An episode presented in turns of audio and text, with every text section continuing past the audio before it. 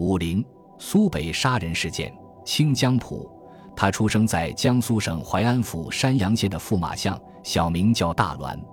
他家本是浙江绍兴人，祖父来山阳当知事，就此落地生根。父亲常年在外谋事，很少回家。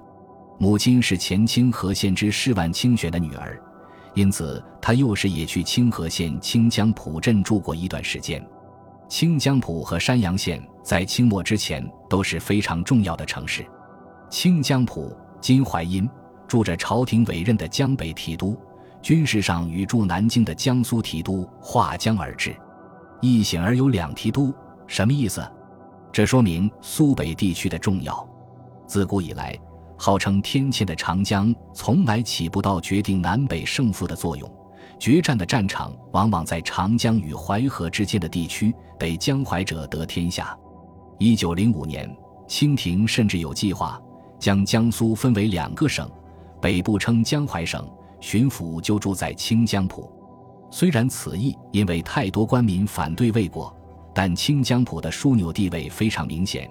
以前的漕运北上，这里是转运点，北方运河水浅，只准漕运通行，客船、货船到此都得弃舟登陆，换乘大车或马驴进入山东。更重要的是，江北提督。江淮提督分属北洋大臣、南洋大臣统辖。以清末论，清江浦便是袁世凯的势力范围。而袁世凯对此地的看重，从江北提督的人选可以看出：先是北洋之龙王世贞，继任者是北洋之虎段祺瑞。北洋三杰倒有两名经历辞职。山阳当然也是重镇，人称七省之咽喉，京师之门户。因为漕运总督署就设在山阳城内，清后期漕运转为海运，山阳热闹不如往昔，然其金吾代楚的地理位置仍十分紧要。说到此，我们不禁很期待这位十三岁的大栾，生长于东南第一州官宦之家，素爱诗书，而且有一位与同盟会走得很近的表舅，他会怎样观看辛亥光复这幕大剧在运河岸边上演？很遗憾。大栾在一九一零年春天去了东北投亲，他的一位唐伯父在奉天省银州，就是今天的大城市铁岭。秋天又搬到了奉天、沈阳一位伯父家，入新建的奉天第六两等小学堂读书。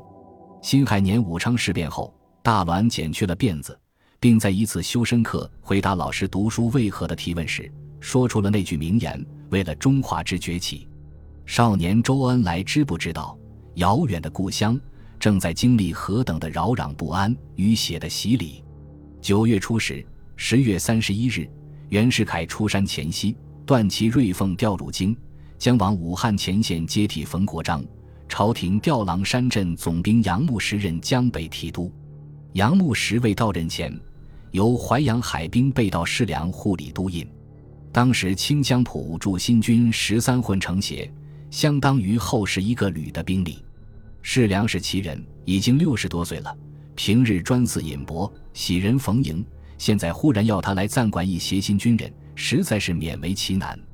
段祺瑞离开才四天，九月十四晚九时，突然有数十名新军士兵跑步到道台衙门列队举枪放，放了两排枪，并未伤人，各回本营。这是什么意思？世良摸不着头脑，跟幕僚们商量，大家觉得阿兵哥闹事，无非要粮要饷。于是第二天，世良买了九十多头猪，大摆筵席，犒赏全协官兵，又承诺本月多加一个月的饷，这是收买军心的意思。没想到当夜十三协的骑兵、炮兵同时举事进攻城池，黎明时甚至动用了火炮轰击城楼。世良带着家眷从南门冲出，由洪泽湖面驾船逃遁。十六日晨九点，清河知县率满城绅民悬挂白旗，宣布清江浦光复。可是领头起事的两个人，一个姓赵，一个姓龚，在十三协里只是辎重营、工程营两个队官，身份不明。起义成功后，竟然不知去向。大部分士兵来自北五省，本来就是跟着起哄。哪有什么革命思想？队伍一进城，立刻由起义转为兵变，大肆抢劫，商铺民宅无不被灾，连江北提督储存的十多万两库银也被抢走大半。有人说，十三协这些兵哪里是在革命排满，根本就是冲着库银来的。扰攘了几日，终于由不曾参加哗变的一部分新军联合城南的数营巡防队，杀入城内，平息骚乱。然后，军官们会合城里绅商。推举出都练公所参议蒋彦行为临时江北都督，蒋彦航是段祺瑞的部将。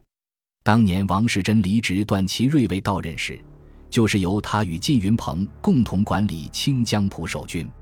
他当了都督，并未得上海或苏州方面的认可。据《上海民力报》载，旅沪清江人士组织的江淮归附团开会，甚至指使蒋彦行是假革命。因为蒋都督的告示上落款居然是亲家三品衔暂任公举江北提督，可知其上属清国官吏，而于民军实无丝毫感情，其不可靠可想而知。清廷派去继任江北提督的杨牧时，此时也到了清江浦，被当地士绅推举为临时民政长。清江浦的政权委实是换汤不换药，眼看局势稳定，突然有部分乱兵。主要是徐州人，去而复返，住在城北的桑园。领头的一个人叫刘秉志，去找蒋彦航要想要粮。蒋彦航先是表示城内商家被抢厉害，无力承担，后又说刘的军队有多少人，也没有个花名册子，我有钱也不能给你。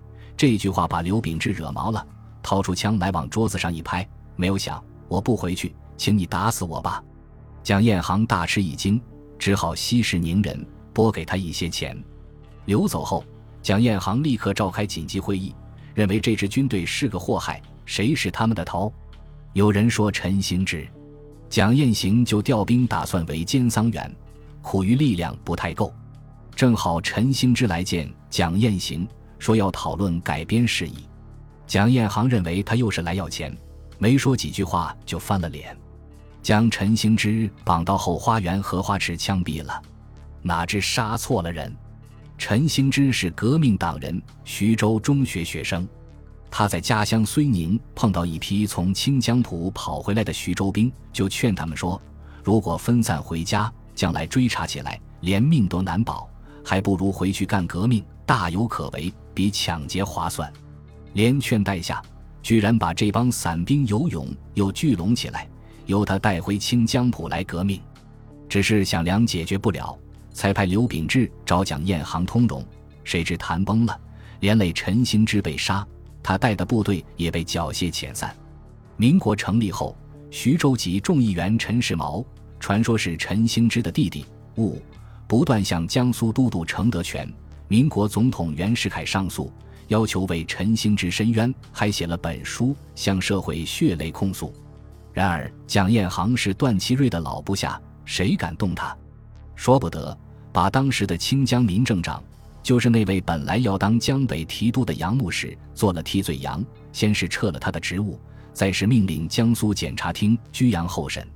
杨牧史只好连夜逃出南京，后来费了好大的劲，才将这桩讼案平息。这几乎就是山阳县周软案的翻版，只不过后者要惨烈得多。本集播放完毕，感谢您的收听。喜欢请订阅加关注，主页有更多精彩内容。